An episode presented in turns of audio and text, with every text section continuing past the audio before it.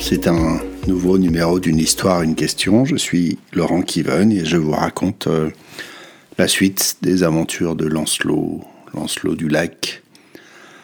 Nous allons sauter quelques temps, quelques batailles, quelques tournois pour retrouver un autre euh, personnage qui est les chevaliers Méléagans et qui enlève la reine. Après quelques péripéties, la reine Guenièvre et voilà bientôt Lancelot à sa poursuite. Lancelot les rattrape, combat Méléagant, le met à terre, combat les hommes qui sont avec lui, et pour tout dire, euh, leur fiche une raclée. Mais voit son cheval tué. Méléagant remonte en selle et repart. Arrive euh, le chevalier Gauvin avec plusieurs chevaux, qui, sans pourtant le reconnaître, euh, donne un cheval à Lancelot. Pas facile en effet de reconnaître un, un chevalier d'un autre chevalier dans sa boîte en ferraille. Il repart, rattrape à nouveau Méléagon et sa troupe, rebelote.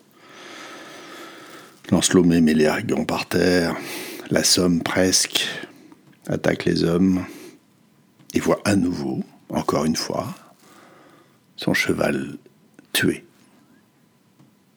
Il est une fois de plus à pied.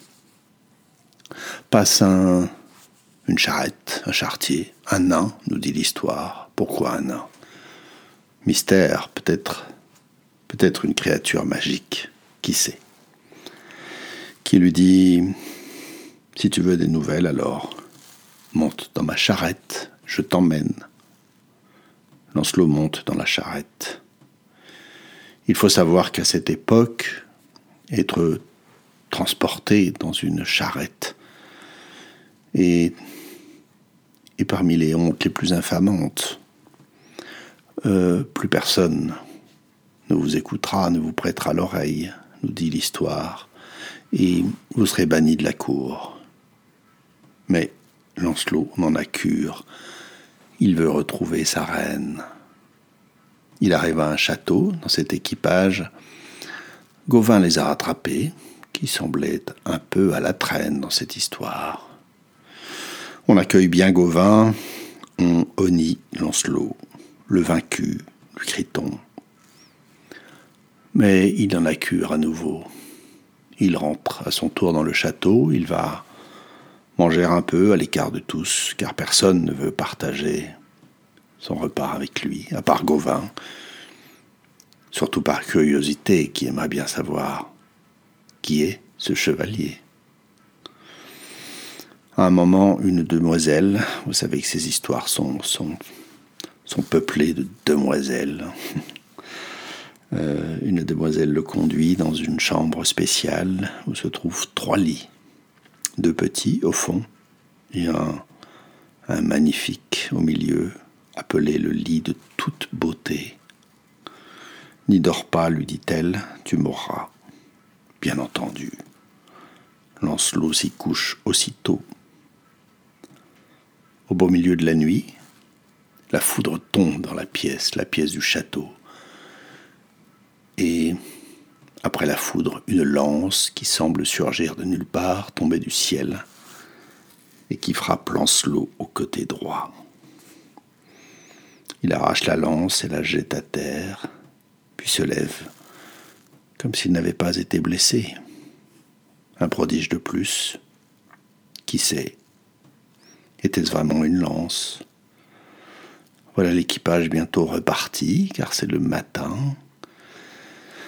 Il rencontre une femme sur un âne, un âne qui va l'amble, nous dit le comte. Ces contes sont pleins de symboles indéchiffrables. Qui leur dit que la reine est passée par là et qu'elle est en chemin pour un château, bien difficile à prendre, où seuls deux ponts conduisent, le pont perdu et le pont de l'épée. Gauvin prendra le pont perdu, Lancelot le pont de l'épée. Celui-ci est gardé par un chevalier. Chevalier de la chaussée, l'appelle-t-on dans le conte. Il a le pack Lancelot. Et le vaincu. Que viens-tu faire ici? Ta puanteur a failli me faire mourir. Que des délicatesses, comme on peut le voir. Lancelot donne la cure, avance, avance encore. L'autre se décide à le combattre. Ils se jettent l'un contre l'autre. Lancelot le bat, bien entendu.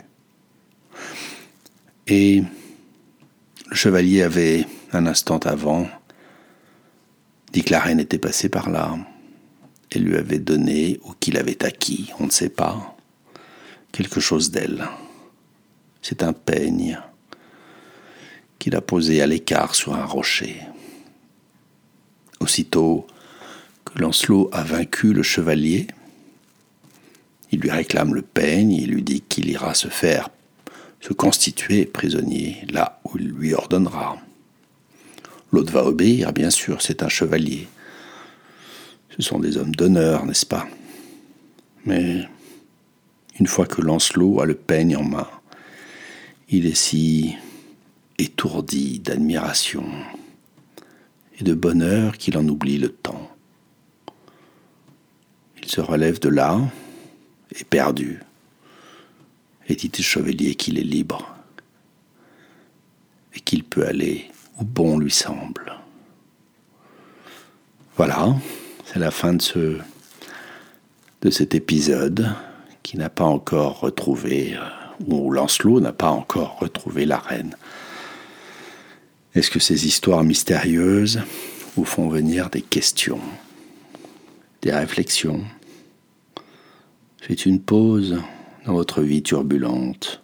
C'est l'instant rêvé, après une bonne histoire.